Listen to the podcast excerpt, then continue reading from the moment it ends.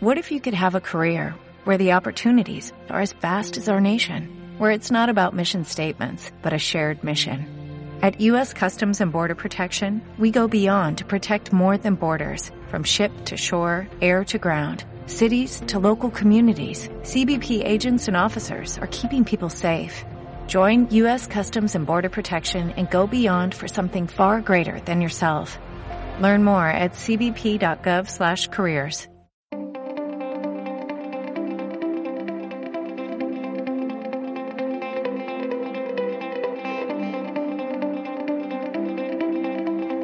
La tecnología con Pablo Trinidad y Fran Blanco.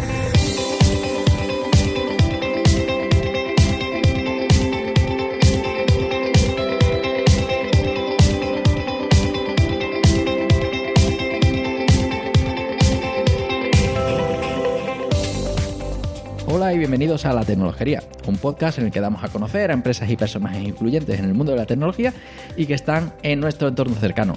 Os habla Pablo Trinidad y a mi lado me acompaña el gran Fran Blanco. ¿Qué tal, Fran? Hola Pablo, ¿qué tal? ¿Cómo estamos? Pues bueno, aquí continuamos este año, mmm, volvemos a los orígenes, nos traemos a alguien que ha pasado por esta escuela. Qué bien, hace ya tiempo que no, que no traemos a nadie de la escuela y ya, ya iba siendo hora. Sí, bueno, en el último teníamos a, a Javi, claro que. Bueno, lo que pasa es que como está por Madrid y demás. No Efectivamente, está un poquito lejos, ¿no? Sí, pero en este día a día que nos traemos a, a un vecino que hace cosas interesantes, pues, pues aquí nos vamos a tener un programa, además, en el que vamos a mezclar eh, varios ingredientes mm, que molan. Eh, Sí, sí, además uno, hay uno de los ingredientes que a ti te gusta mucho, ¿no? Que el, el fútbol, ¿no? El fútbol, sí. El fútbol, sí, sí. Exacto. Innovar aquí tecnológicamente en el mundo del fútbol eh, es difícil y ahí tenemos un, un caso que ahora veremos y nos vas a dar muchas más pistas. Aparece también la palabrota streaming. Buah, esto se pone súper interesante. A mí me mola mucho esto. Exacto, que es muy muy cercano a nuestro mundillo. Y además también hoy contamos con un invitado de excepción a este lado de los micros, que es otro podcaster de la familia como Manuel Fernández. ¿Qué tal Manuel? Hola Pablo. Que recordamos que tú tuviste tu episodio aquí hace ya la tercera temporada, si no recuerdo mal. Correcto, ya ha llovido. Sí, y que también es uno de los podcasters de la familia porque juntos tenemos eh, él y yo, Vuelo 616, un spin-off de cómics. eh, que bueno, que luego ya comentaremos un poquito para hacer un poquito de referencia cruzada y bueno, Hoy si- tú eres el comandante. Es verdad, hoy yo soy el comandante. Sí, por ahí de tú eres el comandante del vuelo. Eh, Qué bonito. Sí. Y nada, pues yo creo que hoy vamos a tener muchas cosas interesantes que contar, así que Pues vamos a tirar a ver qué, qué nos cuentan. eso es, tiremos a puerta. Venga.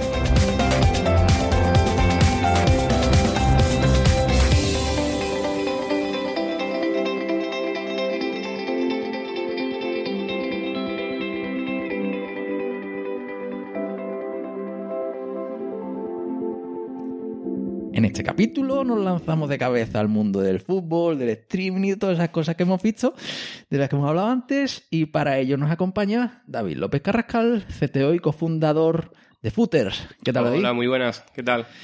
Pues bueno, ya sabes que para romper un poquito el hielo tenemos una pregunta mm, culinaria, ¿no? Y en este caso, como tenemos cerca la Navidad, aunque cuando salga este episodio Ya habrá pasado un poquito. habrá pasado un poquito, ¿no? Pero bueno, ya depende de cuándo lo escuchéis. Eh, ese roscón de, de reyes, ¿relleno de qué? De nata, cabello de ángel, trufa, mm, cosas raras, O sin relleno también. con muchos animales ¿Quién y sabe? habas y, y figuritas. Yo ahí soy tradicional. De nata, eh, bueno, no sé si es tradicional o no, ¿no? Yo el que estoy acostumbrado de siempre, de nata y, y ni trufa ni nada, tío. y que no te toque lava. Y que no me toque lava, que me toque la figurita. Yo soy de nata también, ¿eh? Sí, yo también. Yo soy muy de nata. ¿Hay aquí pleno de nata o qué? Yo por, ta- por tocar las narices de trufa, Vaya, efectivamente. Fuera de aquí. No, hombre, el, el caballero de ángel me gusta también, pero en, en, en- en Es más otros cargado, escenarios. es más Claro, cargado, ¿no? Es diferente, ¿no? Es un Sí. poco diferente. Pero yo ahí Pide- nata forever. Pide otras cosas. El, el caballero de ángel pide otras cosas, que sí. Ujú. Sí. Yo he probado también uno que es de hojaldre. Y también es muy, está muy, muy rico, muy rico. Un roscón relleno de hojaldre. No, no, no, es- no, no, que en vez de ser bizcochito es como con hojaldre y con nata. Entonces es como más, más suavecito y tal, más rico. Ese de, hay que probarlo. Eso es 3.0 ya. Efectivamente, sí, sí, sí, sí, sí. De, de todas formas, mm, yo sé que a David le hacía ilusión otra pregunta, ¿verdad? Sí, sí. am, defiéndenos, David, de cómo te gusta tirar tortilla de patatas, ¿con cebolla o sin cebolla? Sí, menos mal que me hacéis la pregunta porque estaba deseando de, de defender la tortilla sin cebolla. Yo sé Bien. que, que seré raro o no, pero la, la tortilla, yo en eso soy minimalista, ¿no? Yo- la tortilla va con patata y huevo y, y nada más. Quien no sabe hacerlo le echa cebolla. Sí, bueno, para que, para que sepa algo, dicen la gente, ¿no? Sí, claro, el que hace ahí una cosa para un cojín, ¿sabes? En vez de una tortilla. Claro. Y bueno, es por lo que ha venido a la entrevista, solo para contestar a esta Exactamente. pregunta. Y hasta, supuesto. y hasta aquí el Y- programa de hoy. Ha sido un placer, estas son las formas de contacto. Hasta luego. el spin-off de culinaria. Pero bueno, ya que te has soltado, has venido a decir tu verdad, tu- la única verdad que todos conocemos, que es el mi libro, sincebollismo. Un Bueno, poco, pues, vamos a, a ver dónde nos dirigimos, ¿no? Efectivamente, pero yo creo que para comenzar es imprescindible hacer la pregunta de rigor. Ah, así que, eh, David, ¿a qué se dedica un CTO en Footers? Bueno, pues se dedica a muchas cosas. Eh, yo siempre lo digo, que la profesión de CTO depende de la etapa en la empresa en la que esté. Pues te dedicas o a picar o a gestionar un gente o te dedicas a gestionar proveedores o yo, yo creo que, que- que he hecho de todo, ¿no? De- dentro de Footers, al estar ahí desde el principio he hecho un poco de todo. Después ya creo que entraremos más a detalle. Pero, pero yo creo que, que ahora mismo estoy más enfocado a la gestión de equipo y, y, y gestión de tareas y producto un poco. Bueno. Pues bueno, eso, Footers, ¿a qué se dedica? Porque, mm, para que quien no conozca la plataforma. Exactamente. Pues nosotros somos eh, una plataforma que lo que hacemos es que emitimos partidos de fútbol de una categoría que nosotros denominamos no visible, ¿no? Que son eso- esas categorías que hasta que nosotros llegamos no se emitían. Entonces estamos dando visibilidad a la liga de segunda B y tercera división aquí en España y también hemos cruzado el charco, estamos en, en México, en Liga Premier, que es también un tipo de segunda B pero, pero de allí. Y nosotros lo que nos dedicamos fundamentalmente es darle visibilidad a estas ligas y a, a emitir los partidos de, de forma online y también lo, eh, lo tenemos en diferido. Es decir, después Mm. del partido hay mucha gente que se pierde el partido por lo que sea y puede verlo en diferido. Hacemos otro tipo de contenidos también, más enfocado a humor eh, y, y resúmenes y tal. Y, y lo que intentamos es darle visibilidad a esas ligas y a esos jugadores, que hay jugadores bastante buenos en footer, yo estoy enganchado ya la segunda vez, eh, que hasta ahora no se, no se veía en ningún sitio. Sí, la verdad es que además hay grandes clubes históricos que tienen una base de aficionados muy importante. Ahí, bueno, mm, yo como cadista eh, reconocido, que hemos pasado tantos años en segunda B, era absolutamente imposible si no ibas al estadio a verlo y tenías 10 10.000 aficionados yendo a un estadio. El Oviedo era otro caso. Pero ahora pues tenemos ahí Salamanca, Murcia, no sé, Cartagena, Badajoz. el Badajoz, los filiales también tienen mucho tirón. Eh, bueno, yo qué sé. Ahí habrá. hay de- bueno, el, el Jaén está en tercera, ¿no? Que eso también es otro. El Recre, ¿no? Equipos históricos que han pasado por la segunda y están en el Pozo, que se El llama. Racing también. Es verdad. Ahí- Bueno, bueno, Bueno, recién hace, ascendido, este año. estaba el año sí, pasado y Que era otro de los. mm, de el los Córdoba hasta este año también, que Es mucho. Entonces ahí tenemos equipos que eso que han estado incluso en primera, En primera. y que y que bueno, que tienen gente que quiere verlos y que hay veces como tú dices que mm, cu- cuando juega el Madrid o el Barça pues mm, es muy difícil encontrar un hueco. Siempre hay algún partido que Que es más importante, ¿no? Yo creo que es eh, un, siempre un contenido que lo han, metido, lo, han, lo han metido así como para rellenar en autonómicas, en locales y tal. las fases de ascenso, Efectivamente, ponían. así. Los playoffs, que son, Claro. son muy bonitos los playoffs, tanto Claro. de ascenso como de descenso. Sí. Ahí yo que a mí me gusta mucho, bueno, yo, yo- yo sigo más la segunda división que la primera. Me el parece fútbol más auténtico, como nosotros sí, decimos. más, Eh, más sorprendente, ¿no? A ver cuándo va a marcar Madrid su gol. ¿no? Así que, que bueno, que y, to- y toda esta aventura, ya veremos, lleváis unos cinco años más o menos, ¿no? Sí, En- más o menos llevamos unos cinco años, pero desde que estamos ahí enfocados a tope, unos tres, cuatro años. Y, y sí, eh, bueno, ahora que has dicho también el tema de que eres de, de Cádiz, ¿no? Sí. Eh, nuestro CEO, eh, Julio Fariñas, eh, fue jugador del, del Cádiz y jugó allí en, en segunda vez y por eso tiene tanto, bueno, de ahí empezó un poco la historia de, de, por, de por qué fundar Footer, ¿no? Oye, y una pregunta que me, a lo mismo eh, es un servicio que ya dais, pero si no doy una idea. Eh, los clientes que tenéis, aparte de aficionados, ¿no tenéis un plan para ojeadores de clubes que, también están interesados? No lo tenemos como plan, pero sí sabemos que muchísimos ojeadores, scouting eh, y también los propios entrenadores para revisar los partidos, porque una- nosotros somos una plataforma que dejamos el contenido eh, para siempre en la plataforma. Puedes verlo cada vez que quieras. Entonces, puedes ver partidos del año pasado, puedes ver, eh, puedes seguir la trayectoria de un jugador si quieres. Sabemos que hay, eh, nosotros lo hacemos tipo Netflix o tipo HBO o algo así, eh, y tenemos un plan mensual y un plan anual, pero sabemos que hay gente dentro de la plataforma que se dedica al mundo del scouting, al mundo técnico, de- y la verdad que... que ¿Te, te estamos ahí. imaginas tipo Netflix y que lanzara toda la temporada completa? Y, Supiese ya cómo va a Ya quedar tu sabes equipo, cómo va a quedar, ¿no? Estaría bien, estaría bien. Hombre, con los maletines y eso a lo mejor conseguimos arreglar una temporada antes de empezarla. Qué pena que no hay una quiniela, ¿no? De, de eso, si no estaría guay. No, pero que quiero decir que es un negocio entonces que tiene tanto un servicio, digamos, de, de ocio y después tiene un servicio a, a profesionales que es muy interesante, ¿eh? porque Sí, sí. la oportunidad que está brindando a los clubes de poder hacer scouting de, de esos niveles sin tener que hacer desplazamientos, gastos y demás es fantástica. Exacto. Y también creamos negocio porque tenemos una red de productoras por todo, por toda España prácticamente y de locutores que narran nuestros partidos espectaculares, vamos. Y incluso algunos de ellos pues se lo han llevado ya a, a- a otras cadenas o a otros, o a otros proveedores que, que lo han fichado, ¿no? Lo han fichado. Pero eso es bueno, eso es que nosotros estamos súper contentos con ello y, y que sea también una, una forma de visibilizarlos a, a los locutores, a los cámaras, a las productoras.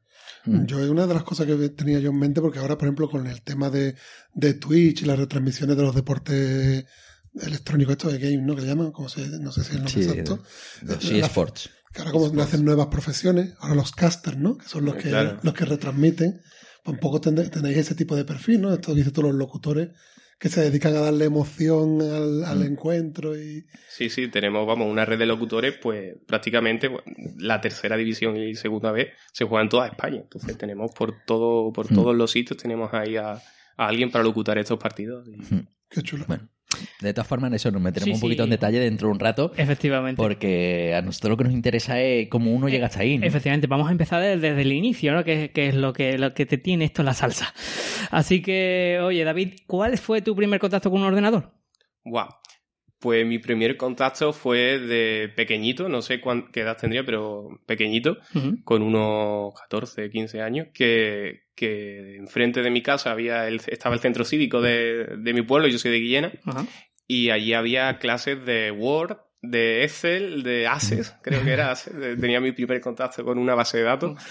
Y, y claro, me apuntaron mis padres y la verdad que me encantó ese mundo, ¿no? Fue como, wow, todo esto puedo, puedo hacer. Después ya una vez que estaba ahí metido me empecé, me empezó a gustar mucho el tema de seguridad informática y hacker, ¿no? Era un, poco el, el, momento de, de Chema Alonso, ¿no? De cuando estaba ahí empezando por el lado del mal. Y me, y me gustó mucho, me gustaba mucho esas cosillas y si hacía en mi casa, pues lo típico, algún script o algo así. Y antes de entrar en, la facultad siempre estaba ya toqueteando y programando por, por mi cuenta. Entonces, bueno, al final, ¿por- ¿cómo acabaste en informática? ¿Por qué Claro. decidiste estudiar? Yo lo tenía súper claro. De hecho, recuerdo que, que mis padres eh, se, se enfadaron un poco, estaban discutiendo conmigo porque me metía en informática, ¿no? Era en la época de, también la época, hablo como si fuese súper mayor. era la, la época en la que todo el mundo se metía en industriales, ¿no? Era todo el mundo, era industrial o arquitecto. Y, y, y yo con, que tenía una nota bastante alta en selectividad y decía, tú me decía todo el mundo, pero ¿cómo te metes en informática con esa nota, no? Métete en otra carrera. No, a mí me gusta esto, a mí me gusta cacharrear con, con los ordenadores, programar y, y lo tenía súper claro. La verdad que no, que no fue, no fui el típico que dijo, bueno, me meto aquí porque tiene más salida o me meto aquí porque no. Yo lo tenía claro, me gustaba este mundillo y, Y a y, tirar y cerdo. tengo pasión, tengo pasión. La presión social contra la informática. Sí. Exactamente. Sí. Eso es para friki. Exacto. Mm. Mi padre me dijo, estudia teleco. Claro. Claro, Fíjate tú. efectivamente. Ah, teníamos visión, teníamos visión, claro, está claro. Y los- nuestros padres pues no entendían dónde estaba el futuro y la modernidad, ¿verdad? Exactamente.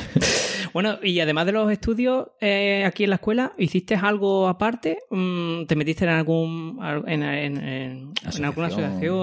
o tuviste algo en tu tiempo libre? A ver, yo siempre desde que estaba en la escuela eh, intenté, intentaba hacer cosas por mí, los, los llamados side projects, ¿no? Siempre he tenido mis cositas recuerdo cuando, cuando estaba en, aquí estudiando, las, las primeras cosas que hacía ya era un poco enfocado a fútbol, ¿no? Teníamos, recuerdo, los colegas el comunio de aquí, ¿no?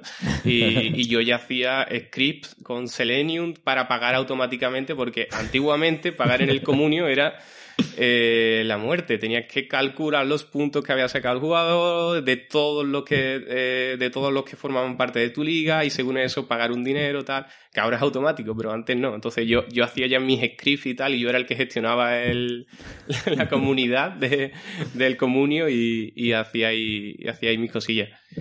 Y después sí, cuando de- después ya empecé, empecé a hacer la primera beca que, que hice aquí con la, con la escuela, que fue, creo que era Santander, la beca, no recuerdo.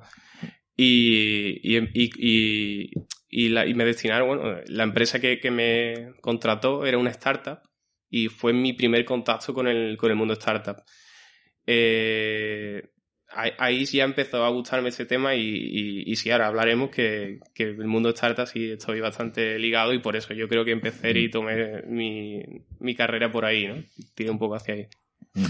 Y, Entonces- y bueno, ¿y jugaste al fútbol o hacías algo así? Sí, sí. eh, jugaba a fútbol, a baloncesto, a tenis, yo creo que he jugado a, a, a todo. De- con el fútbol me pasa algo. A mí me encanta el fútbol, mi pasión. Sin embargo, jugaba súper mal. Era, era malísimo, era malísimo. Y sin embargo era bastante bueno al baloncesto. Y yo creo que jugaba al baloncesto por, porque era bueno, pero realmente después en vez de un partido de baloncesto me veía un partido de fútbol, ¿no? Era ahí el, el jugador frustrado que- de, de fútbol. Y, y sí, a mí el fútbol siempre me, me ha encantado y, y, vamos, ahí siempre estaba buscando algo enfocado a fútbol o enfocado a deporte. Siempre me ha gustado mucho hacer, hacer deporte. Ujú. Hay un vínculo ahí oculto entre la escuela de aquí de René Mercedes y los, los juegos deportivos. Yo no sé, el, creador de Comuniame, Comuniame, que después fue Big Winger, Sí. creo que también era estudiante de esta escuela. Comuniazo, ¿no? Creo que fue el comuniazo. Comuniazo, después, Que- lo que sé. Pero que ahora que has nombrado al Comunio, Sí, me ha hecho a mí recordar que, que, que ese chico también salió de aquí. O sea, No, que no lo tengo yo censado. no tiene tu- In- Indagaré. Vamos a tener que investigar por eso. bueno, entonces ya hemos dicho que, que, claro, después de la escuela, los primeros contactos fueron con, con startup, así que continúa la historia por ahí, que yo sé Sí, que... sigo el camino, ¿no? Sí, tira, tira, tira para Sí, adelante. porque aquí siempre decimos, ¿cómo fue el salto al mundo laboral? Ya nos lo Ya, adelantamos. ya me he adelantado, Ya ya me he adelantado. Sí, yo, eh, como decía, eh, mi, primer, mi primera beca que hice aquí con la escuela creo que era tercero o cuarto año, creo que tercero, no recuerdo bien. Y hice una, una beca Santander que me, que me destinó al espacio res. Pero al espacio res Sí. cuando estaba los cables que, del techo colgando. Es decir, yo estrené res. Puedo decir que estrené res. Que había solo una sala. sí, una sala todo diáfano. Sí. Y, y entré ahí y encontré, bueno, pues una startup que era Tarifa Blanca, en ese momento creo que era que lo llevaba Pedro Rincón y Carlos Lora y tal. Mm. Y, y fue mi, mi primero, mi primer contacto con el mundo laboral y, y di con personas y gente muy buena. Incluso en ese espacio había otras startups que ahora mismo son empresas de aquí de Sevilla y que están súper bien posicionadas y que tienen su, su negocio y todo bastante bien. Y, y entonces me explicaron que era una startup, porque yo no sabía de la universidad ni por mi contacto en ese momento, yo no sabía que era, que era una startup. Y, y ahí empecé, aprendí muchísimo un poco más de, de lo que era el mundo, de cómo era empezar una empresa de cero, cómo era conseguir unos clientes, cómo era eh, la tecnología que iba detrás de ello, que era pivotar, ¿no? La palabra pivotar, que, que ahora está muchísimo de moda. Y, y la verdad que lo recuerdo, lo recuerdo muy bien. Eh, me encantaba el espacio red. Eh, de hecho, cada vez que voy, recuerdo mis comienzos allí y, y me encanta, me encanta red. ¿Qué hacía esa empresa, por cierto? Esa empresa, eh, mm, no me acuerdo. Pivotar. Pivotar. No recuerdo, tío. Yo nombr- nombramos Espacio Rey y, y me acuerdo de Clarisa, le quiero mandar un Sí, claro. bonito saludo, Mm. porque es donde yo la conocí allí, en, un, Claro, claro. en una eh, jornada andaluza del podcasting que se hicieron allí. Exacto. Que por allí fue cuando eh, te Nos fichamos. encontramos tú y yo. Exacto. Y te Nos fichamos. reencontramos. Nos Eso es. encontramos en la jornada Y- de podcast. Y bueno, para quien no lo sepa, hay un programa dentro de la red que es la Respensa, que Mm. empezamos a grabarlo en el espacio red, que lo abandonamos, porque ahí Clarisa ya cambió de eh, a Z1, Commit. Y, y bueno, un- tenemos algunas píldoras de emprendimiento que hicimos en su momento en el espacio res, un sitio fantástico donde, donde ocurren cosas muy interesantes. A ver, parece que nos hemos recuperado. hemos- Sí, ya recuerdo. Eh, Tarifa Blanca se dedicaba, bueno, era una, una plataforma que tenía servicios Ajá. y tenía eh, ofertas para eh, las personas con discapacidad o Ah. tenía alguna eh, discapacidad. La verdad que estaba bastante bien. Sí, porque además, Para digamos que, de esa... de- que Res nació un poquito con empresas con impacto social, Sí. que buscaban eh, de emprendimiento social. Entonces, todas tenían mm, ese aspecto un poco de, de impacto en... No, casi incluso... Vamos, creo casi que todavía sigue con ese más o menos esa, esa idea Sí. casi todo. Un híbrido, pero sí... Efectivamente. Sí, sigue un poquito ese esquema. Ujú. Pues sí, eso. eh, En Res empecé mis primeros pasos ¿no? en el mundo laboral y la verdad que ahí ya me, me fui enfocando un poco a, a alejarme de la consultoría, ¿no? que, que era la, el otro, la otra acera. Manuel se descojona porque él trabaja en una consultora. Efectivamente, yo, yo en otra, pero. pero, pero oye, que, que, está, que está muy bien. bueno, sí, sí, no, sí. no quiero abrir ese melón, no quiero abrir ese melón. Para nada, no, no, no, sí, total. Si hace falta, se abre. Dejémoslo que, que me gustaba más enfocarme a producto, ¿no? Que, me que parece, servicio, corre- que a me parece correctísimo, efectivamente. Sí, pues eso, cuenta, cuenta. pues eso, seguí, seguí en la escuela y ya después pues, pues eh, cogí otra beca, ¿no? Iba de beca en beca, de otra beca laboral porque a mí ya- yo sí quería estar eh, cuanto antes en contacto con el mundo laboral y, y fue la beca Talentum de Telefónica, que no sé si continúa o, o no continúa, pero Ya ha cambiado, ahora se llama de otra forma, ahora está dentro del Open Future y demás, me parece. Pero talent, bueno, yo fui mentor de talento, entonces Claro. aquello lo abandonaron aquel esquema, lo han redefinido y tal, lo han redefinido la sede. Pero sí eran becas que, mm, que tenían varias fases y en la primera tú empezabas con un proyecto personal eh, y luego había otras en las que te incorporabas a startups que pertenecían a los espacios de emprendimiento, que aquí tenemos el Cubo, uno de los espacios que además entrevistamos, tuvimos una entrevista en la temporada pasada, a quien quiera escuchar de que iba de, para un espacio como el Cubo, y supongo que estuviste allí, ¿no? sí, además estuve en el Cubo, que es otro, otro espacio que recuerdo muchísimo. Y casi Entonces, estrenaste, ¿no? Casi, casi, creo yo. Iba Sí, tirando pues- sitio por donde va. cuenta, cuenta, cuenta.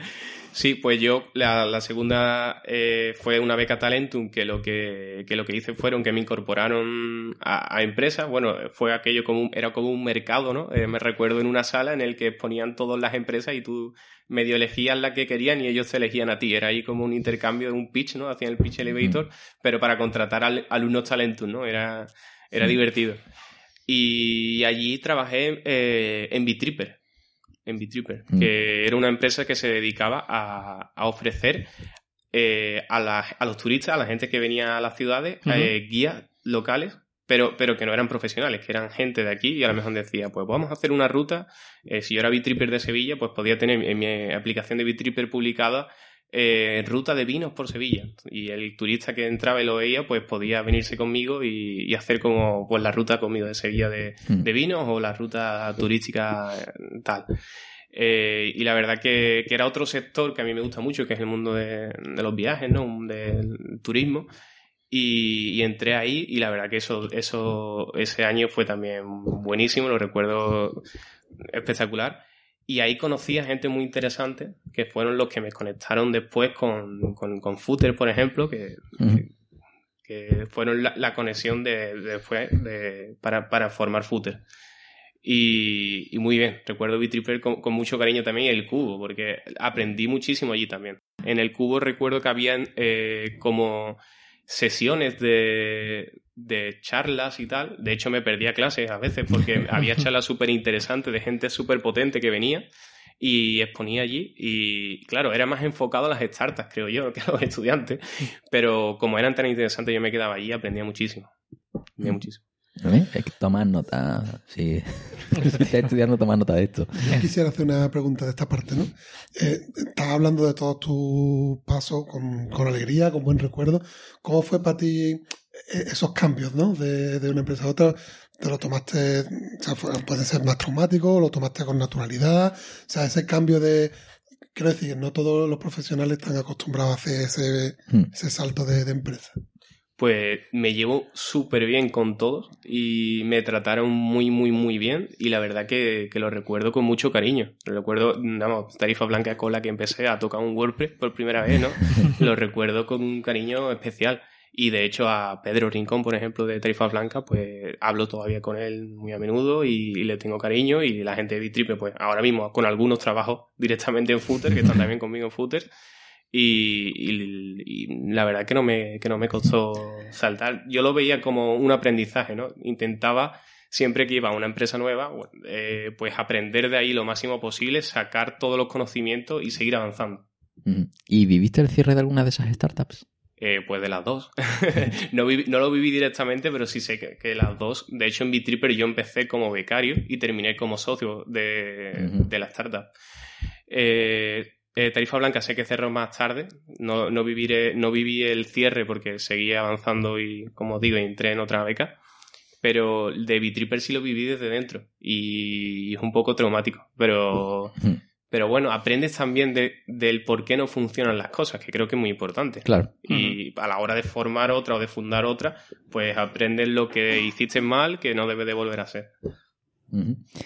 Bien, entonces, mm, ¿cómo fue ese paso del cierre de Bitripper, la transición al siguiente trabajo? Claro, eh, cuan- cuando, me fui, es decir, me fui como socio, pero, pero, no, pero no había cerrado aún. Que son, es que ha ocurrido todo muy rápido. Yo recuerdo como si, fue, como si fuese ayer. Eh, yo eh, terminé en Bitripper, ¿vale? Y Bitripper eh, acabé como socio, como- entré como becario, le gusté al equipo. Ellos tenían un proveedor externalizado de tecnología y yo entré ahí como el becario que aprendió de, de ese equipo de desarrollo. De hecho, me iba, había veces que estaba en el cubo con la gente de Bitripper, hay veces que me iba a ese proveedor de tecnología y aprendía de ellos. Y justo cuando, cuando estaba en Bitripper, eh, me llegó una oferta de, de, Madrid, ¿vale? Para trabajar en Madrid. Bitripper todavía no daba económicamente ningún beneficio ni nada. Estábamos creando y armando y probando mucho, que en Bitripper fue una etapa de probar mucho con los usuarios, ver cómo los usuarios se comportaban y en base a eso cambiar eh, el, el producto. Y, de, y justo ahí, pues siendo ya socio de Bitripper porque la había, encajado muy bien en el equipo, la- me querían dentro como apoyo de tecnología, justo ahí me, me salió un- una oferta en Madrid de movilidad. Yo en la universidad, eh, mi proyecto fin de carrera, lo hice, hice una aplicación móvil en iOS, porque había una asignatura que me encantó, que, que fue iteración persona-ordenador, creo que era IPO, que, que se daba un poco de Yeti C eh, al final, de, o en las prácticas, creo que era. Y ahí empecé a, a tocar por primera vez un ordenador Apple, que no lo había, no, no había, no había cacharreado nunca con él. Y hice mi primera aplicación tal y me gustó tanto que decidí hacer mi proyecto fin de carrera en, eh, en una aplicación para, para iOS. Justo ese año salió Swift. Mm. Todo el mundo, todo el mundo quería Objective-C, todo el mundo decía, y justo ese año sa- salió Swift. Y hablé con mi profesor, de, con mi tutor de final del proyecto de carrera y dije, voy a hacer el proyecto en Swift. Y me dijo, estás loco. O sea, está casi- acaba de salir este mismo año. eh, el proyecto fin de carrera tiene, te va a generar mucho estrés solo hacer la documentación, tal. No lo hagan en Swift, hazlo en Objective-C, que encima es lo que conoces de las prácticas. Claro. No lo vayas a hacer en Swift. Y le dije, no, no, yo he visto Swift y a mí me encanta Swift. Digo, yo lo hago en Swift. Y me tiré al charco, hice la aplicación, que era una aplicación de gestión para una cadena hotelera, creo que era. Sí, para una, para una cadena hotelera. Hice la aplicación en Swift, eh, me salió bien mi proyecto fin de carrera, lo terminé. Y, y, claro, estaba abierto a escuchar posibilidades de trabajo, pero que fuese en Swift. En ese momento en el mercado aquí en Sevilla, sobre todo, no había nada de Swift, entonces por eso seguía en Bitripper. Pero me llegó una oferta de, de Madrid de, de, una, de una empresa que tenía eh, la aplicación hecha en Objective-C, había empezado ahí a oír cosas de, de Swift y, y, bueno, pues yo hice la entrevista y le dije, mira, yo si vengo aquí es para migrar la aplicación entera de Yeti a Swift. Y se quedó como, sí, sí, yo sí vengo, sí voy porque quiero aprender, quiero seguir aprendiendo Swift y con el conocimiento que vosotros ya tenéis de Yeti, pues yo me lo quedo, que de la aplicación y lo hago y lo pasé en Swift. Y, y nada, me fui, me fui para Madrid, como se, cogí las maletas y me fui para Madrid. Una Y- buena moraleja para la empresa, que si no se estanca con las tecnologías y apuesta por innovar, pues es un buen reclamo para la captación de talento y encontrar a personal muy, muy capacitado y muy válido. Mm. Pues sí. Pues sí. Entonces ahora estamos ya en la capital del reino, ese sitio que tampoco me gusta.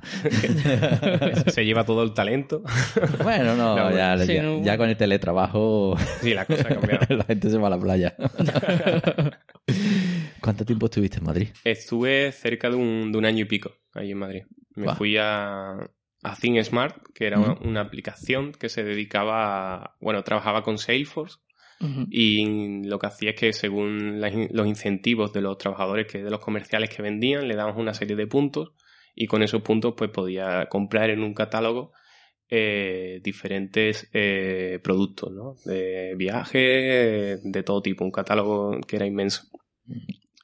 Y claro, hacía aplicaciones eh, para muchísimos clientes personalizadas. Entonces yo entré allí en, en, en ThinkSmart y, y empecé a, a ver un poco lo que había. Estaba hecho, era lo que se hacía eran pues copy-paste prácticamente de todos los proyectos. Y dije, ¿por qué no hacemos algo, una sola aplicación, que según la API lo que le llegue, pues pinte una cosa o pinte otra? Y no tenemos que hacer copy-paste, lo hacemos en Swift. Y bueno, cuajó la idea, se montó como un equipo de, de I+D en el que yo entré y, y creamos esa, esa aplicación en Swift. Aprendí muchísimo porque ahí la persona que estaba, pues tenía muchísima experiencia en Oyet y llevaba muchísimos años programando en, en iOS. Entonces yo cogí todo ese conocimiento de Oyet y de, de él y yo pues aporté mi granito humilde de arena de lo que sabía de Swift, de, de un año de proyecto fin de carrera que había estado toqueteando. Entonces me sirvió para, para, para formarme, ¿no? Para curtirme como yo allí, dándole, dándome caña y, y creando aplicaciones a, a y haciendo las cosas bien. También recuerdo mucho Madrid por el tema de las conferencias. ¿no? Era el año en el que fui, fui a muchísimas y aprendí muchísimo. Era como, joder, todo este conocimiento está aquí, puedo ir y encima me invitan a una cerveza y como pizza.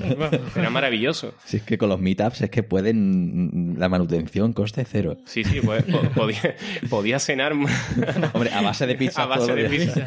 Sí, sí, era, era, era buenísimo. Recuerdo, bueno, sobre todo los de Joan Talent, que iba mucho a los de a los que daban Mm. Joan Talent, eran, traían a gente súper buena de fuera, abrían sus puertas y, y te lo explicaban todo. Y era, bueno, es que no, no me tengo que ver un vídeo en YouTube, se, se lo tengo aquí cerca y, y eso sí que lo recuerdo muchísimo en Madrid. De hecho, lo, lo he hecho un poquillo de menos aquí, en Sevilla. Es lo que, la cosilla. Bueno, Pero aquí estamos mejor que hace muchos años. estamos mucho sentido, mejor, ¿eh? estamos Sí, mucho mejor. hombre, que ya hay grupos estables que organizan cosas de forma constante, meetup y demás. Hombre, como todo, al final mm, con los meetups había ya meetups mm, contraprogramándose unos a otros, ¿no? Wow, eso ya... Entonces ya, bueno, aquí sí que eh, hay una cierta intención de sincronizar cosas, de no pisarse, ¿no? Y bueno, que al final todos sabemos que sí, que ante el hype inicial de venga, vamos aquí a organizar, luego viene la cruda realidad que es que organizar cualquier evento cuesta. Cuesta mucho trabajo. Cuesta trabajo, ya no dinero, sino el esfuerzo de la gente, que, bueno, Tu tiempo libre, que Mm, Exacto. Y bueno, mm, es como todo. La gente además, eh, los grupos acaban madurando, algunos acaban teniendo niños, que les trastoca por completo ese horario de venga, vamos a vernos de 7 a 9, ya no es tan fácil, ¿no? Y bueno, las cosas van cambiando, van un poquito... Ahora ya están más estables, ¿no? Te encuentras casi cosas recurrentes y demás, pero siempre, hombre, eh, eventos hay, si quieres, casi todos los días. Sí, pero es verdad que en esa época se decía, "Oh, esto lo mitad en Barcelona, Madrid, Valencia, Mm. y es verdad que en Sevilla cogieron una fuerza tremenda Sí, de un tiempo para acá. Sí. Sí, la verdad que ha cambiado un poco en Sevilla y se agradece que, que haya más, más mitad de tecnología porque hacen falta. Yo creo que es bastante importante reunir la comunidad y, y aprender, porque al final cuando tú vas así, allí aprendes mucho, aprendes mucho de. Sí, además que de hacer networking, de conocer Claro. a gente, es, es fundamental. y que tienes a, a empresas que están haciendo cosas importantes. En Madrid, en Sevilla, en cualquier sitio que a nivel internacional pues son referentes. Y tienes a la gente que ha construido esa tecnología y que cuando las adquieren de fuera, pues es como, oye, lo que estás adquiriendo es el equipo y la tecnología que han desarrollado, ¿no? La Exacto. capacidad.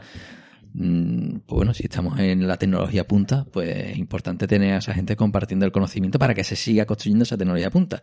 Como digo yo, está, consideramos éxito el que los americanos te compren, ¿no? El éxito será cuando los españoles compremos la tecnología, Totalmente de acuerdo. ¿sabes? Entonces, para eso yo creo que necesitamos otra vuelta, otros tres añitos, para que empiece a entrar aquí la pasta local y nos quedemos nosotros generando la riqueza y reteniendo la riqueza, ¿sabes? Pero bueno, todo se empieza por los meetups. Estamos como Plan que nos ponemos a que- que locura. nos vamos, que nos vamos. que nos vamos, que nos vamos. Y, Bueno, eh, en Madrid, estábamos en Madrid. Eso sí. Estaba en Madrid. Allí también empecé a, a hacer al- algunas cosillas de open source que nunca había, había hecho. Entonces eh, publiqué varias librerías de- en Swift. Cogía, recuerdo que cogía algunas hechas en Oyeti y, la- y las migraba solo a Swift y, y las publicaba y tenían sus estrellas y tal. Y, y la verdad que recuerdo esa época de Madrid como, como época de picar código bastante. Y una vez que estaba allí en Madrid, eh, yo, yo en mi tiempo libre, además de ir a este tipo de meetups, pues trabajaba en mi, en mi side project, ¿no? y uno de ellos era Bitripper, que lo continuaba en mi tiempo libre, pues seguía haciendo cosillas para, para ellos. De hecho, empezamos a desarrollar las aplicaciones móviles y fue también un boom, entró un montón de gente. Y el problema de Bitripper era que no, que no monetizaban. Entonces había muchísimos usuarios, y, pero al final no, no monetizaban. Y, y, ahí con Bitripper, pues eh, estando en Madrid trabajando y haciendo mis cosas para Bitripper, me llamó Julio Fariña, el CEO de, de Footers, que a través de la gente de Bitripper, eh, que, que, algunos trabajaban con él en la otra empresa en la que él estaba, eh, habían fundado Footers por otro lado y estaban buscando gente pues para, para empezar un equipo de, de, tecnología. Tenían algo, tenían un proveedor también que le habían hecho una aplicación móvil, no había salido muy bien el asunto y necesitaban a alguien pues como para empezar a, a armar un, ese equipo de tecnología. Entonces yo en mi tiempo libre dije, bueno, venga, eh, bueno, cuando me dijo que era de fútbol, yo que soy una apasionado de fútbol, dije, por supuesto, y, y, yo contaba las horas del día y decía, joder, tengo que trabajar ocho horas, tengo que dedicarle tiempo a Bitripe, venga, meto footer, que, que, me gusta el fútbol, ¿no? Era ya como, no, no tengo más vida, no tenía ya más tiempo en el día. Y empecé, empecé también con, con footers. Eh, empecé a desarrollar un poco la parte de, de la API, Empecé con Node.js, que, que sí. en ese momento pues las cosillas que yo hacía, pues, un poco más de API las hacía con Node y, y empecé por ahí. Y, y, fue la cosa un poco hacia adelante, ¿no? Pues ahí fuimos ahí avanzando. Entonces, en ese momento, pues Footers coge algo de, de inversión y me llamaron y me dijeron, mira, tenemos la idea de montar eh, un espacio. Había gente de Footers y gente de Bitripper Dice, la idea, pues podemos agrupar la, los dos equipos, aunamos esfuerzos y intentamos llevar para adelante las dos, eh, las dos empresas. Y yo, a mí me gustó un poco la idea. En Sevilla era como, bueno, me vuelvo a Sevilla, eh, dos empresas que me gustan, eh, dos empresas en las que sería socio. Bueno, una ya era en Bitripe, Footer entraba como socio. Y, y no sé por qué, porque yo soy una persona bastante tímida, ¿no? Que no, que no, que no suele mm, hacer ese tipo de decisiones tan alocadas, de decir, me voy. De, le di una pata a Madrid y me bajé para Sevilla y nos fuimos a, a calle Betis. Anda, mira que bien. Qué mejor sitio para empezar al una empresa que al ladito del río Guadalquivir, en, en, en, Triana, y, y, nos fuimos a calle Betis. Y, y, recuerdo ese primer año, ¿no? En el que estábamos, bueno, y formamos Portium, que ahora hablaremos de ello, que era que era ese hub en el que teníamos a Bitripper y teníamos a Footers. Mm. Y, y, eso ese año lo recuerdo brutal. Eran tiempos de currar mucho porque currábamos muchísimo, pero, pero ese, ese, ese entorno en calle Betis de salir y ver el río, la gente, era, era maravilloso. Era... Tomarse una cervecita, quizá. Más de una, más de ah, una. Eso es bueno, eso es bueno. Nos tomamos más de una, pero también curramos mucho. Claro.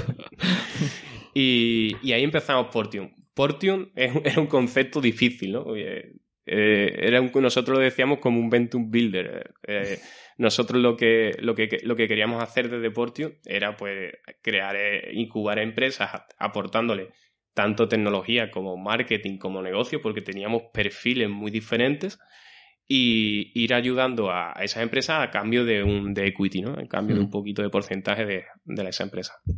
Entonces ahí empezamos con, con Bitripper, con Footers. También hicimos algunos proyectos para Ibarra, uh -huh. que, que, fue también algo muy chulo. Y, y, en ese, en medio de todo eso, que iba bastante bien, llega Footers y pega un subidón. Pega un subidón de usuarios, de gente interesada, de, de negocio y fue como una bola, un agujero negro que se lo tragó todo, ¿no? Fue toda la gente, de, empezamos a trabajar para Footer todos. Eh, y, y, la verdad que ahí ya pues nos dimos cuenta que Footer iba muy muy bien, que teníamos que cambiar de espacio porque ya es que nos quedábamos, estábamos como sardinas en lata, porque lo de Calle Betty era una casa. Era un, una casa que estaba ahí, daba para el río y cabíamos lo que cabíamos. Eh, en el salón. En el salón y en la habitación que había era la sala de reuniones. el cuarto baño se usó de sala de reuniones muchas veces. sí, y ahí empezamos tal y, y, se lo comió todo Footers y nos cambiamos a los remedios. Nos fuimos a Virgen de Montserrat, que había un, un teatro, era un antiguo teatro.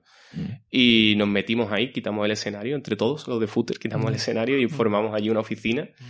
Y, y ahí, ahí pasamos el segundo año o tercero porque ya, la verdad que, que, que ya se me, me bailan los, los años. Y, y, empezamos ahí pues a armar un poco el producto de, de, lo que era footer, de lo que quería la gente, de cómo emitir un partido a bajo coste, ¿no? Que, que todo el mundo se fija un poco en el, en el streaming, la tecnología, pero footer, uno de, los, uno de los saltos grandes que dimos es que conseguimos emitir un partido a muy bajo coste y por eso podemos dar esa, esos partidos, mm. esas ligas que antes no se daban. Bajamos el coste de producción eh, en, todo, en, en este mundo, ¿no? Y, y ese, ese año en, en Virgen de Montserrat también fue muy bueno, pero ese, ese fue ya un poco más. Eh, ese fue el año de los pivotes, como yo digo. Ahí pivotamos muchísimo. Ahí cambiamos, eh, ahí nos dimos cuenta de que no hay que pensar eh, por el usuario, sino tienes que dejar que el usuario te vaya indicando lo que, lo que él quiere. Porque nosotros, pues, teníamos muchas ideas, éramos gente que muy creativa, pero muy, muy creativa y claro, eh, cada uno era un, un, tipo de usuario diferente y queríamos aunarlo todo en una sola plataforma que valiese para todo el mundo.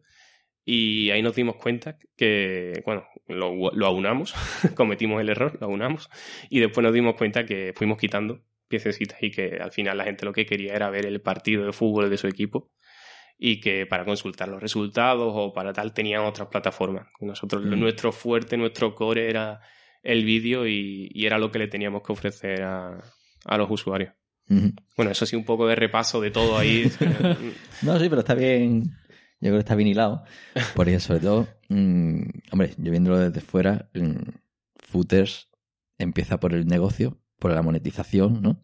Y yo creo que ese tiempo en arrancar, en tener clara la idea, es ir a contárselo a la gente para que meta pasta en un mundo en el que hay mucha pasta, que es el del fútbol, ¿no? Y, y al final, pues, tener los recursos para montar esa infraestructura y luego, pues, mm, el mundo de la televisión, claro que tienes que hablar con los clubes que son los que tienen los derechos, con si al mismo tiempo se juegan 50 partidos, tienes que tener a 50 cámaras, a, al menos una cámara por estadio, ¿no? Claro. Más luego 50 locutores, eso tirando pa, por lo bajo, ¿no? Y está todo el proceso, que sí, que la tecnología juega un papel fundamental, ¿no? Que al final es conseguir que desde un estadio, que a veces a lo mejor incluso la conexión es una porquería, pues que te llegue con calidad y hagas el streaming, ¿no? Pero que la tecnología es una pieza del puzzle. Es una pieza y, bueno, yo creo que uno de los éxitos de Footers es el equipo humano que tiene, tanto en tecnología como en negocio, como en marketing, como, como en todo. Sí, como bien dice, eh, la tecnología es importante, pero ahí eh, jugamos todo a I más D eh, al principio. Era como, a ver, todos, tanto el de negocio como los de los programadores, como todos, tenemos que conseguir emitir esto. Recuerdo, vamos, tengo un, el recuerdo lo tengo súper cercano, el primer partido que emitimos en Footers. El primer partido fue en el campo del Nervión, aquí en, de, de, en Sevilla, que emitimos un partido, creo que era de los seniors, en el que estábamos seis o siete personas alrededor del que emitía la señal, yo metido en el despacho de tal, y pusimos el partido en streaming en, en el bar de, del Nervión. y nos dimos cuenta que había más gente viendo el partido en el bar que en el propio campo. y nos quedamos, estaba todo el mundo en el bar, porque lo pusimos en la pantalla, todo el mundo viendo el partido en el bar. Digo, hostias. Pero sí, ese partido lo, lo, recuerdo porque era una tensión, ¿no? Era como, bueno, vamos a hacer esto la primera vez. Vamos a hacer, mm. emitir el partido con una capturadora, con un router wifi, con un 4G, que no se caiga, tal. Y fue bonito, fue bonito, fue un re, era un reto porque hasta ahora para la producción de un partido pues se necesitaba que si una furgoneta, satélite, claro. tal, eh, un, un, presupuesto bastante grande. Y aparte no, y nosotros empezamos a emitir partidos de fútbol eh, con un ordenador, un router y una capturadora. Así que modo, modo youtuber, ¿no? Que, que antes hemos hablado también fuera. Modo youtuber pues emitimos un partido de fútbol, le metimos el narrador y empezó a ir la cosa. Y bueno, ahora mismo emitimos cada fin de semana cerca de 100 partidos a la vez, simultáneos. Wow. Es lo que tú dices, son 100 partidos por toda España, bueno, y algunos en México que también tenemos, eh, con sus locutores y sus cámaras y su internet. Qué grande. Claro, que luego tendrás además que tener un servicio de asistencia en directo, ¿no? Por si alguien tiene algún problema, ¿no? Claro. Más todo lo que es la gente que. Vosotros trabajáis los fines de semana más que entre semana, ¿no? Nosotros trabajamos los fines de semana. bueno, la, el equipo de desarrollo eh, no, tenemos, no tenemos. Tenemos un soporte que está en el fin de semana, no, no trabajamos directamente, nosotros trabajamos entre semanas. Pero sí que si se ocurre alguna incidencia, que al principio sí que ocurrían, ahora ya está estable, pero al principio sí que había bastante, pues era mm, estar el fin de semana pendiente de que todo, todo saliese bien. Por eso, porque al final tenéis un montón de roles en el equipo. Sí, hay- somos, somos cerca de 40 personas ya trabajando, que entre Sí. diferentes departamentos, tanto tecnología como marketing como producción, que son los que se encargan de que todo sale bien. Qué bueno. Y, y digamos que todo el equipo, todas las, todas las cámaras son vuestras, o, o cómo, cómo, cómo son esos acuerdos? ¿O, Claro. hay un productora? ¿Cómo, Al principio empezamos nosotros comprando las cámaras, la, la- capturadora, todo, porque claro, eh, nos decían, ¿cuánto cuesta un partido? Tanto, esto es muchísimo, yo no puedo pagar esto. Me voy yo con el portátil, mandamos uno a este, otro a este estadio y y empezamos a emitir nosotros. Cuando las, las productoras se dieron cuenta que nosotros emitíamos, nos decían, vale, yo te lo hago. No, Mm, no, yo, te, yo te lo hago. Entonces empezamos a, a tener una red de productoras, que por eso os decía que, que la verdad que hemos, que, que hemos generado negocio alrededor de nuestro negocio, que eso es bastante importante. Esas sinergias son muy importantes para que ellos quieran, para que todo el mundo quiera que salga bien las cosas. Eh, y, y teníamos una, una red de productoras por toda España que pues, eran las que nos hacían los partidos y, y nosotros pues le mandábamos a lo mejor la- las capturadoras al principio, después ya descubrimos que había unas mochilas, que con esas mochilas hacía balanceo o bonding de, de las tarjetas 4G y, y aseguraba la señal y fuimos evolucionando un poco el equipo, las producciones, las productoras y afinamos hasta que conseguimos que el producto pues, pues fuese estable y podamos dar un partido eh, de fútbol que se vea bien, sin cortes y, todo. Bien, Qué entonces, bueno. y luego hay otra parte que al final es el, el bueno, el servicio de suscripción, ¿no? Que es toda la relación con los, con los usuarios finales que son los que pagan, ¿no? Exacto, ahí tenemos un, tenemos un equipo de soporte que es bastante bueno, que está detrás de también eh, apoyando a, los a, los, a los usuarios pues, si tienen alguna duda a la hora de comprar o a la hora de que prácticamente está casi todo el día. Es decir, nosotros tenemos el, el chat activo y cualquier duda que el usuario quiera, quiera hacer, pues, pues le contestamos. Hay Mm. un equipo de usuarios bastante importante. A mí había una parte de todo lo que has contado que es súper interesante todo. Cuando has hecho la reflexión de que os disteis cuenta de que no estabais haciendo la aplicación para vosotros, sino para los usuarios, que eso es fantástico. Cuando tú mm, te das cuenta de eso, me gustaría preguntarte cuál fue vuestro mecanismo para llegar a esos requisitos, digamos, ¿no? O sea, cómo eran los medios para que tú saber realmente lo que quería el usuario, que pasaba ahí en redes sociales, o era con los que estaban suscritos. ¿Cómo te enteras tú de lo que quiere el usuario? Ahí no, no teníamos suscripción, teníamos pay-per-view. empezamos con pay-per-view. Pero sí eran más que nada por analítica. Es decir, nosotros teníamos eh, una página eh, que a lo mejor teníamos la clasificación del, del club, cómo iba, Mm. tal y cual, y nos dimos cuenta que no entraba nadie. O a lo mejor teníamos los jugadores de todas las plantillas, tal, y nos dimos cuenta que, que, que no, que, que no, que nadie se metía en eso, en eso, en eso, en esa parte de la aplicación. También empezamos con la idea en la que el club iba a gestionar su perfil. El club no gestiona su perfil. Es decir, el club le estamos dando un soporte que es visualizarlo tal, pero al final lo que nos teníamos que dedicar a rellenar la información del club, los partidos, el calendario, todo éramos nosotros. Entonces, todas esas hipótesis era a base de prueba-error. Era, eh, creamos esto, lo subimos. eh, de ahí sí que hemos intentado tener, por lo menos la parte que me corresponde a mí de tecnología, cuanto antes las cosas en producción, que nunca es suficiente ¿no? para, para negocio, para marketing, pero sí, sí es verdad que intentamos tener una agilidad eh, bastante grande ahí, porque cuanto antes lo suba, antes lo pruebas y antes sabes si estás en lo cierto o, o no. Y eso es fundamental para poder pivotar bien tu producto y adaptarlo a lo que el usuario quiere y demanda. Sí. Que además esta temporada, digamos, que como cambio, bueno, habéis pasado un modelo de pay-per-view a un modelo de suscripción, ¿no? Eh, y ahora ya, pues, gestionar todas las suscripciones de los distintos usuarios y demás, pero luego también mm, esta temporada se ha hecho una promoción fuerte con, con los clubes, ¿no? De forma que incluso si tú pagabas el abono en este te regalaban o te daban a bajo coste toda la temporada. Yo que, yo que soy aficionado del Cádiz, ¿no? El Cádiz B este año por primera vez está en segunda vez y te decían, oye, si te haces eh, abonado, tienes el footers dentro del abono. O mm, a tanto al año, ¿no? Con lo cual al final habéis contado también con los propios clubes como forma de eh, difundir el, producto, ¿no? Claro, es que nosotros, eh, cuando fundamos Footer y, y tal, una de las ideas que teníamos desde el principio era ayudar a esos clubes, porque los clubes de segunda vez y tercera división económicamente no están todos muy bien. Entonces, eh, nosotros lo que nos propusimos era que una parte de lo que recaudábamos de los usuarios lo destinábamos a los clubes. Y eso es lo Mm. que, lo que hacemos, un porcentaje de lo que el usuario paga cuando tú te suscribes a Footers o antes cuando pagabas, eliges tu equipo favorito. Entonces, parte de ese dinero que tú estás dando va al club. Entonces, los clubes son los primeros interesados en el que el usuario que tiene se suscriba, porque al final ese dinero, esa parte va, va hacia ellos.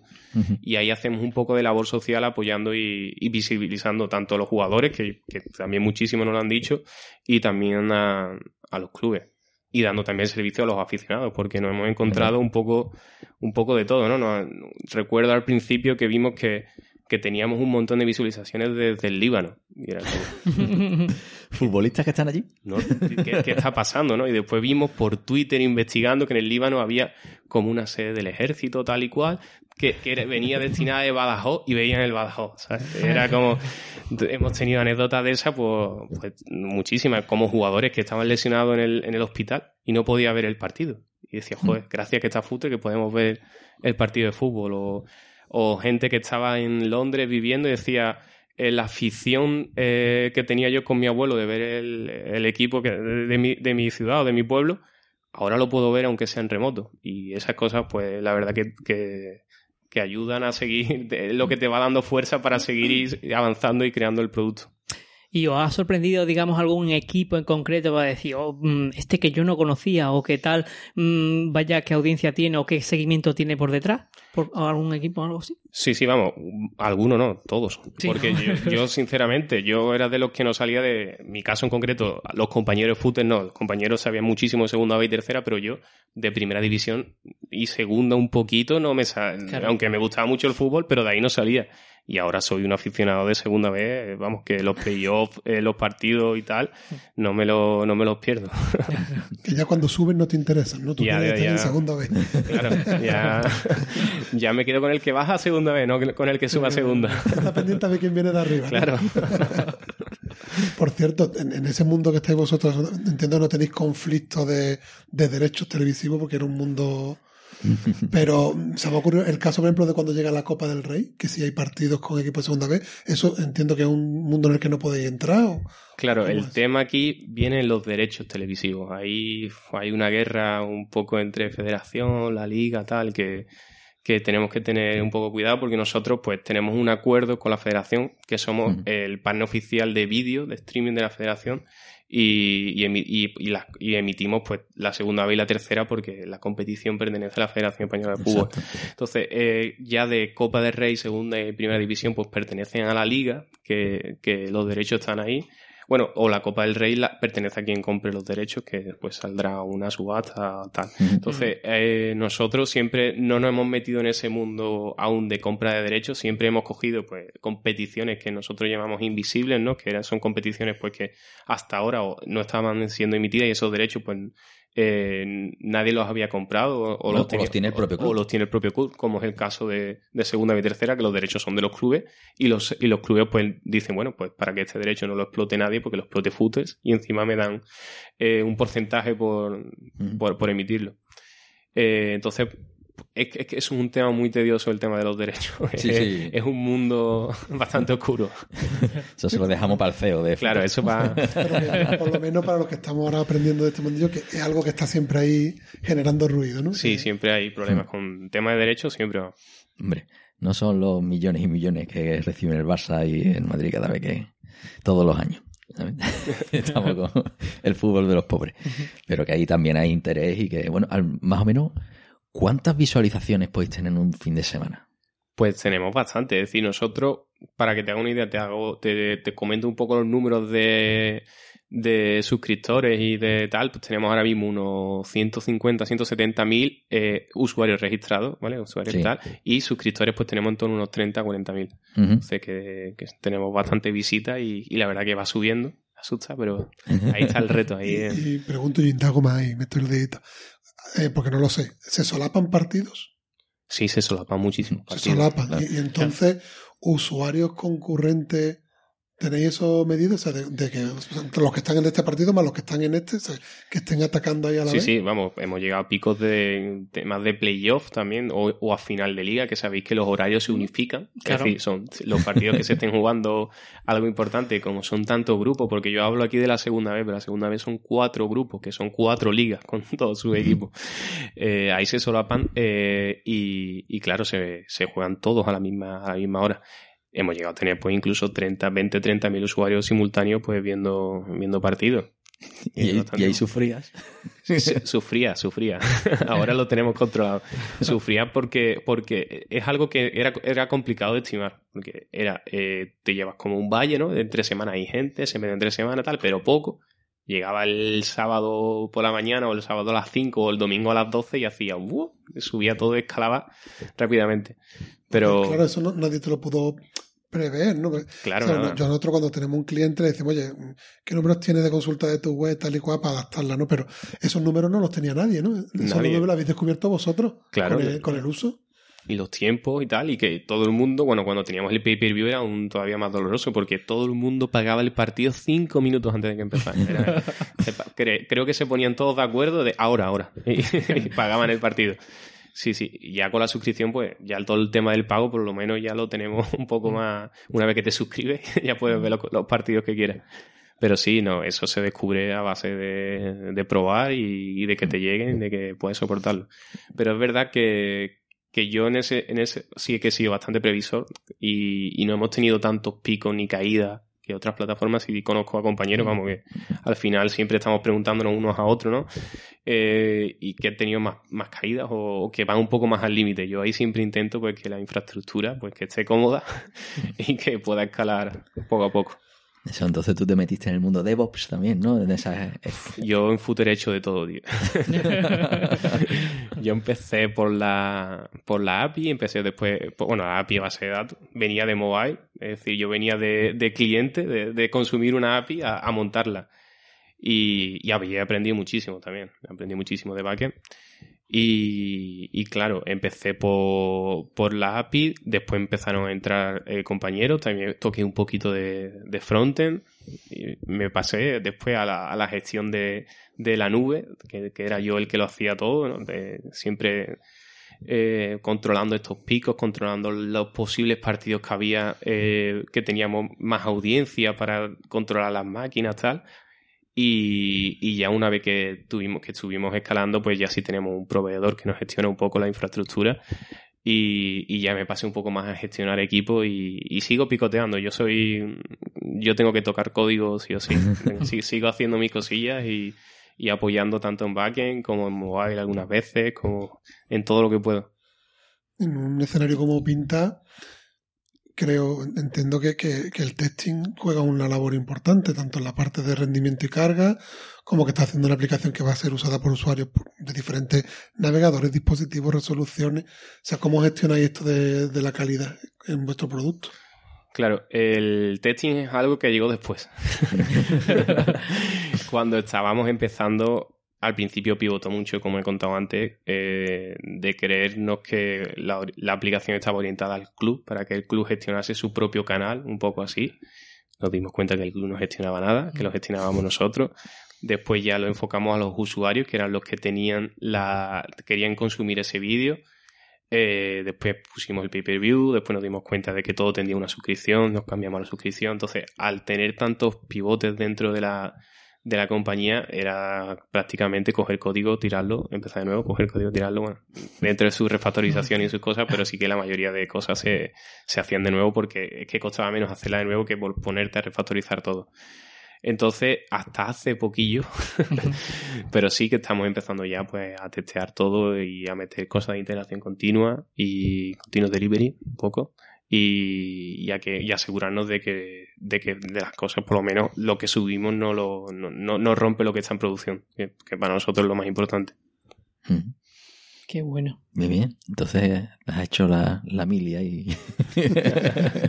sí sí pero yo creo que le pasa a mucha gente eso que al principio empiezan por el producto bueno a lo mejor hay gente que empieza ya con los test ¿eh? que seguro vamos Lo aplaudiría, pero lo dudo completamente. No, hombre, eso cuando tienes claro que esa inversión la vas a rentar. Exacto. Cuando la primera prueba es esto lo quiere alguien o no, Es construyelo rápido, barato mm, y estrellate cuanto antes mejor. Exacto. Yo lo, lo veo así también. Pienso lo mismo que al principio cuando estás probando, cuando estás haciendo el, el fit to market, ¿no? Un poco de cómo el usuario te eh, quiere el producto, qué es lo que quiere del usuario, que, que muchas veces no lo sabemos. Nosotros, es lo que he dicho antes, que tú te das por sentado de que el usuario quiere una determinada funcionalidad y no le has preguntado al usuario o el usuario no te ha dicho yo quiero esto. Entonces, muchas veces nos estrellamos y tenemos que o borrar cosas o por muy bien hechas que estén, Aunque te dé pena. aunque te dé pena. Sí.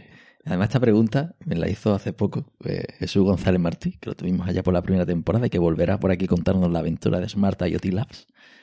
Y dice, oye, eso de programar bien, eh, ¿en qué momento le damos una patada cuando estamos construyendo un producto, no? Y es- Complicado.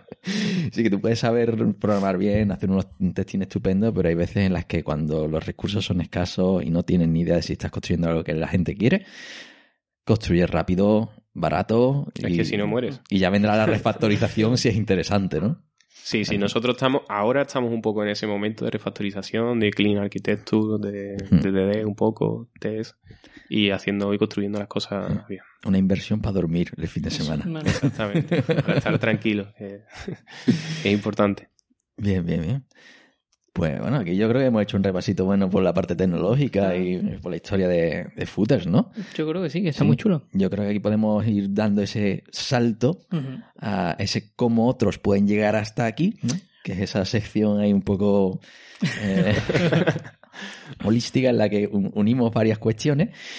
Eh, entonces, bueno, tú eres una persona joven, digamos que bueno, lleva unos años ya dedicado a esto del mundo startup, has aprendido mucho en poco tiempo, seguramente mucho más que otros que a lo mejor siguen un camino más tradicional. No obstante, si a alguien le quisieras recomendar para trabajar en tu sector, es decir, ya sea a lo mejor bueno, el mundo del, del streaming, por decirlo de alguna forma, o del diseño de producto, o el mundo startup, mm, tómatelo como quieras, ¿no?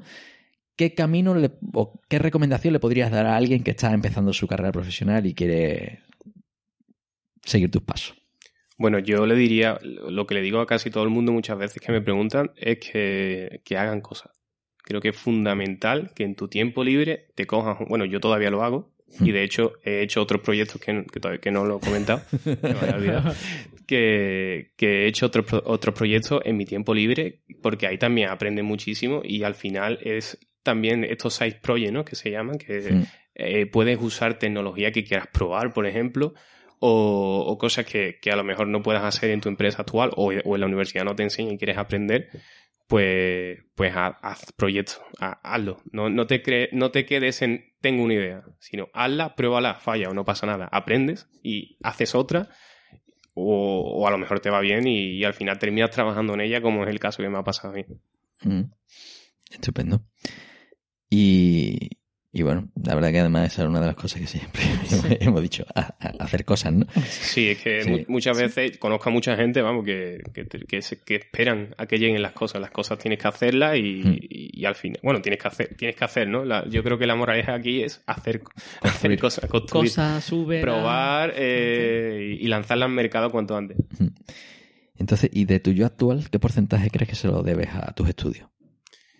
Pues yo he tenido esta discusión con mucha gente, pero yo estoy a favor, muy a favor de la universidad. Yo creo que en la universidad aprendí eh, a aprender, que no, que, que es importante.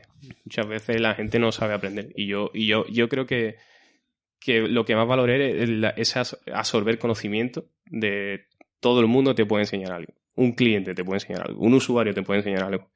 Una práctica. Yo, en mi caso, por ejemplo, la, usé mucho las prácticas de la universidad, tanto las que eran de asignaturas como las que venían, pues, ya te digo, la Santander o la Telefónica que yo estuve cursando. Mm, aprendí a, que, a que, a que aprender. No, sé, no lo podría definir mejor. aprendí a aprender. Sí. Y, y también porque tú tenías proyectos que, mm, que te hacía que te picara también la curiosidad por aprender, ¿no? Que es un poco un todo, ¿no? Que está como conectada una cosa con otra. Que si Sí, esos yo- side projects a lo mejor tú no aprendes lo mismo de unas prácticas, porque le ves como la aplicación directa, ¿no? Claro, yo creo que hay mucha gente que se queda en la teoría. Hmm. Y la teoría es importante porque tienes que. hace falta conocer, ¿no? Antes de construir. Pero es muy importante también la práctica. Y creo que eso sí debería de mejorar un poco la universidad, que eso no lo tuve yo tanto cuando, cuando estaba aquí. Mm. Que es eh, hacer a los alumnos hacer más proyectos y proyectos que se lancen al mercado. Porque al final, cuando tú vas, tanto si lo quieres hacer por tu cuenta, quieres construir una startup, o si quieres trabajar en una empresa, vas a lanzar un proyecto a, a, a usuario de producción. Y aunque llegues de becario, al final vas a tocar código, que ese código va a acabar en producción. Mm. Y yo creo que es fundamental que, que se lancen cosas, que se, que se publiquen. si se puede, que se publique, se pruebe, Mm. se mida y, y se interactúe con los usuarios y con los clientes. Vale, ya es que mm, te has adelantado un poco a la respuesta de otra pregunta y por eso la voy a anticipar.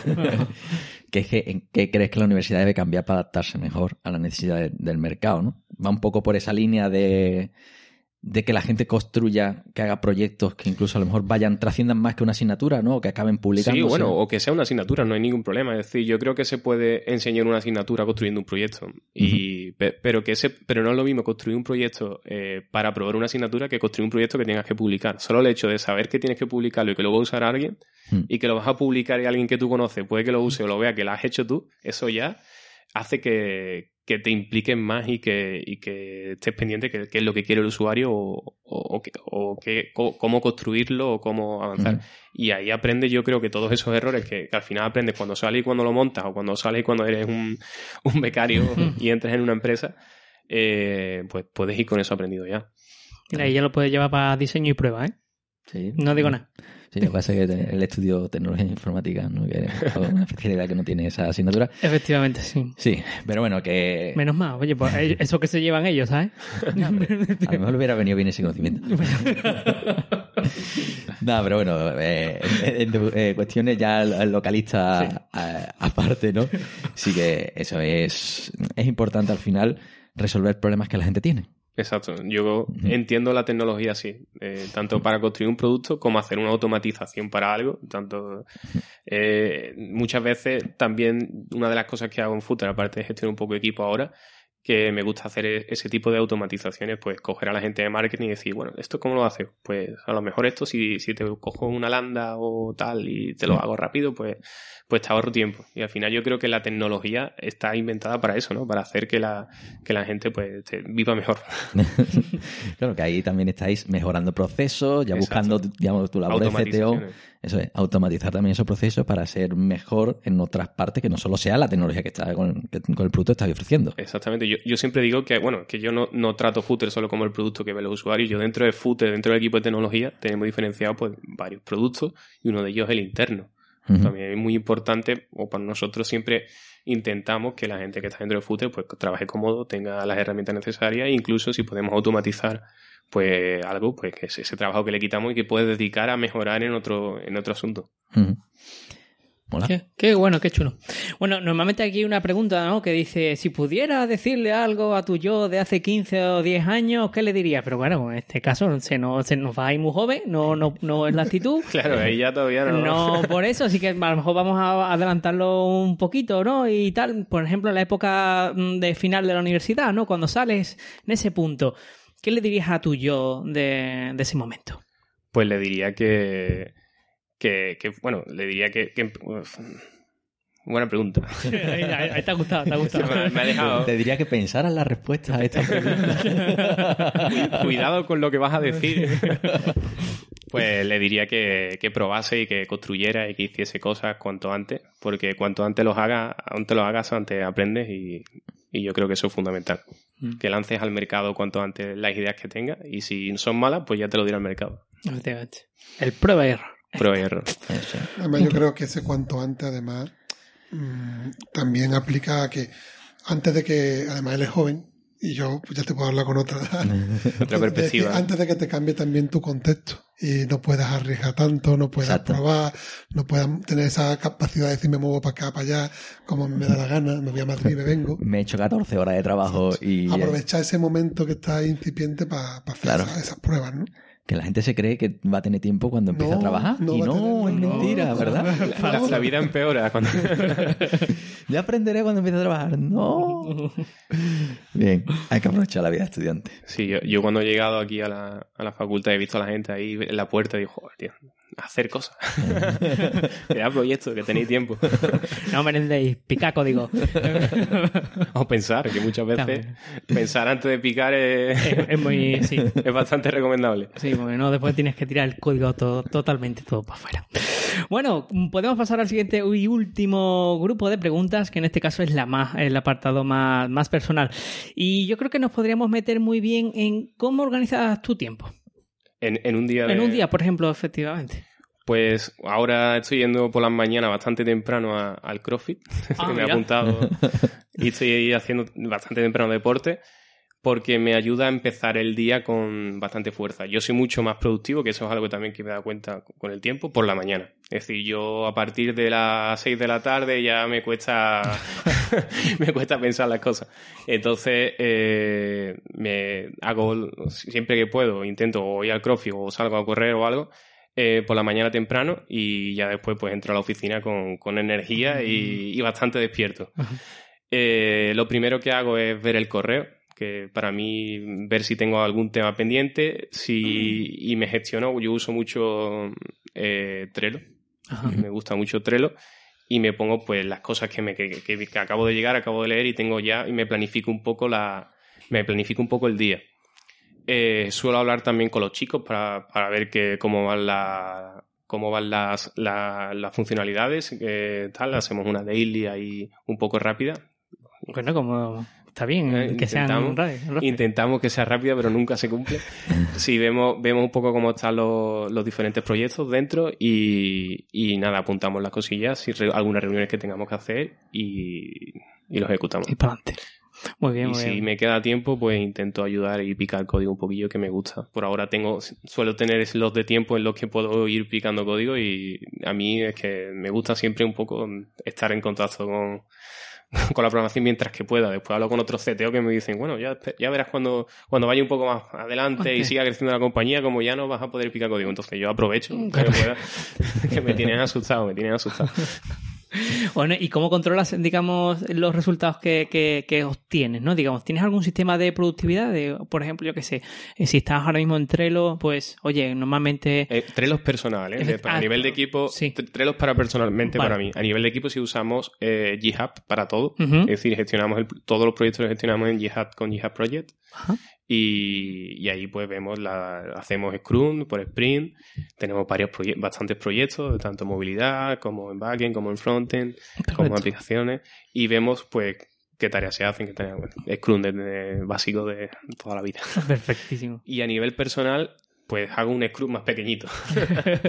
a nivel personal, pues hago un Scrum para mí, sobre todo para que no se me olvide, porque tengo memoria RAM, como yo digo, y, y se me van bastantes cosas, entonces yo necesito apuntarlo todo, tener mi, mi to-do, Exactamente. mi progress y mi down, y sobre todo uso muchísimo, muchísimo, muchísimo eh, Google Calendar.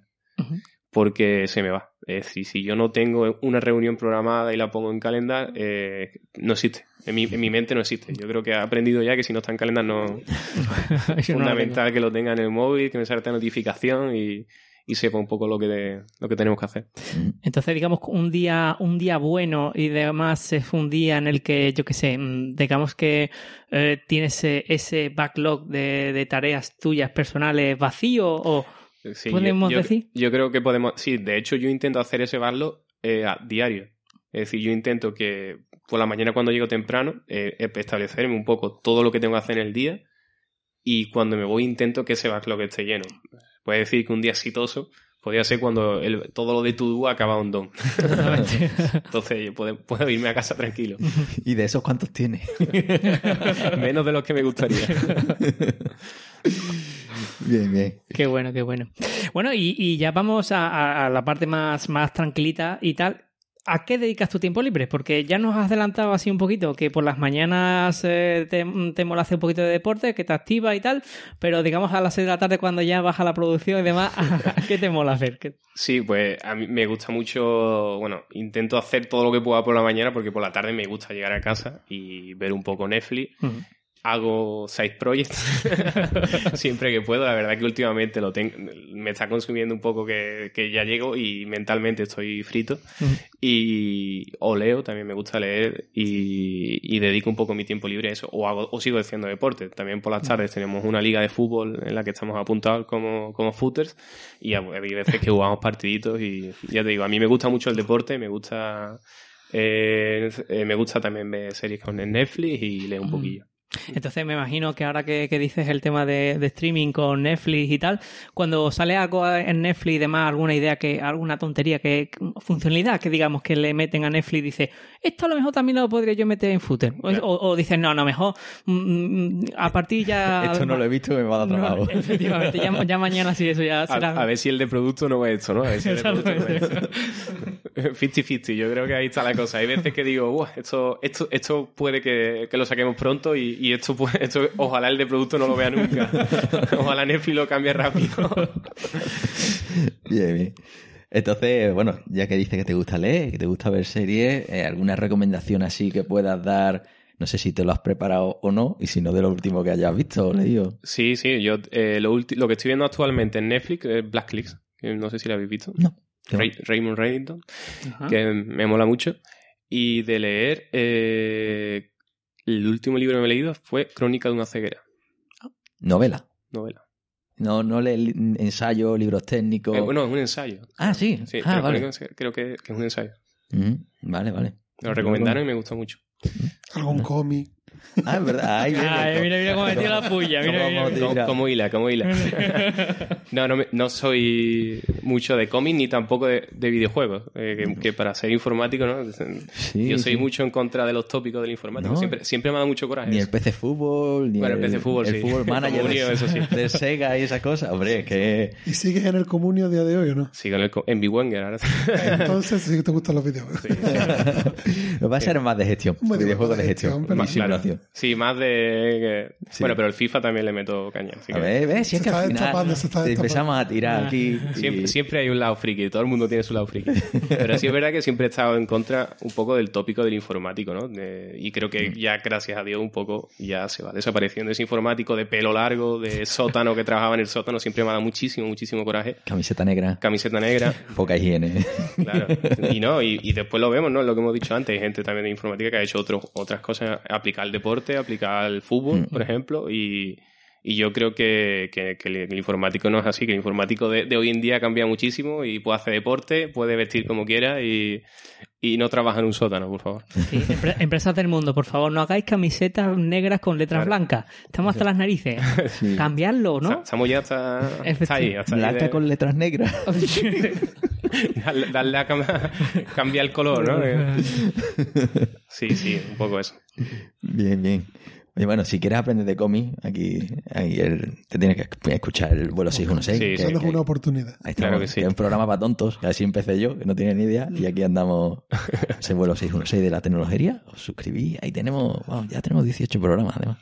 Sí. Tú ya no eras un novato, Pablo. No, ya he dejado ese novato. Teníamos una sección de la pregunta del novato que ya no sabemos qué preguntar. Eso es bueno. Estamos consiguiendo los objetivos del backlog. Exacto. Así que cualquiera que quiera iniciarse ahí. Entonces empezó la tercera temporada de Tecnología Entrevistas y desde entonces ahí seguimos. Que nos den un año más y seremos unos gafapastas comiqueros. y dejaremos este programa para dedicarnos Ya al hemos- mainstream. Hemos hecho lo que queríamos hacer.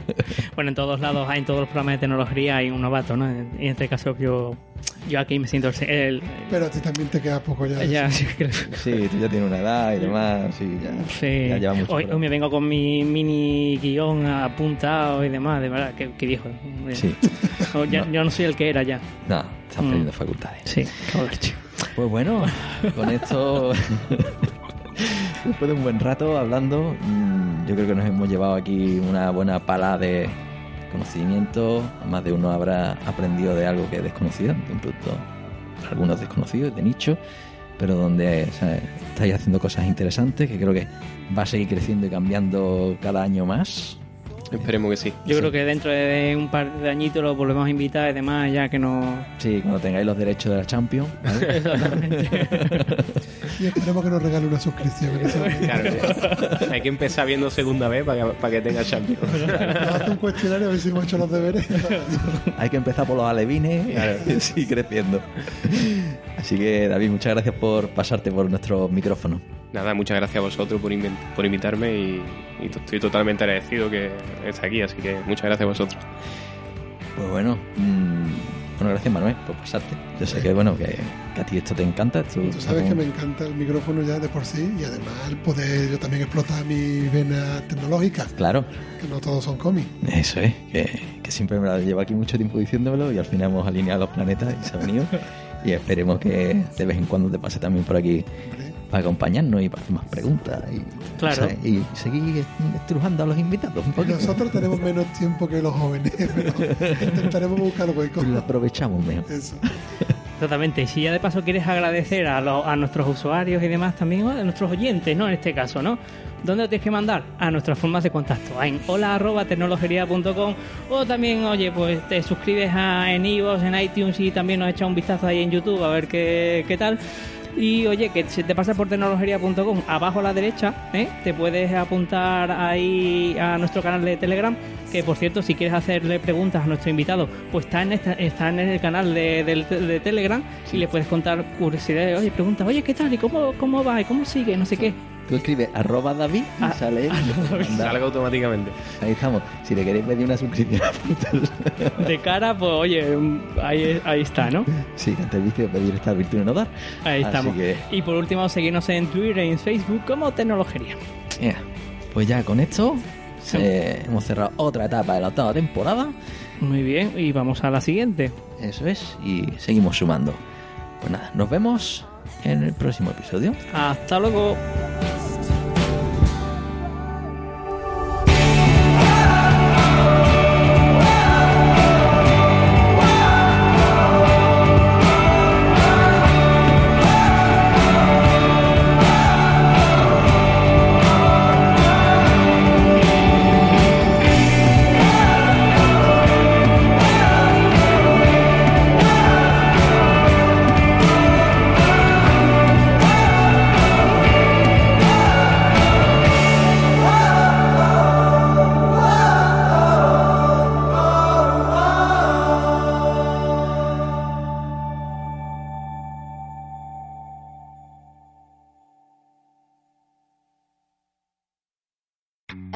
Western Union customer, you can enjoy a $0 transfer fee on your first international online money transfer. Send money to your family and friends back home the fast, easy, and reliable way. Visit westernunion.com or download our app today to get started, and your first transfer fee is on us. FX gains apply, not available for credit cards and transfers to Cuba. Services offered by Western Union Financial Services Inc. and MLS 906983 or Western Union International Services LLC and MLS 906985.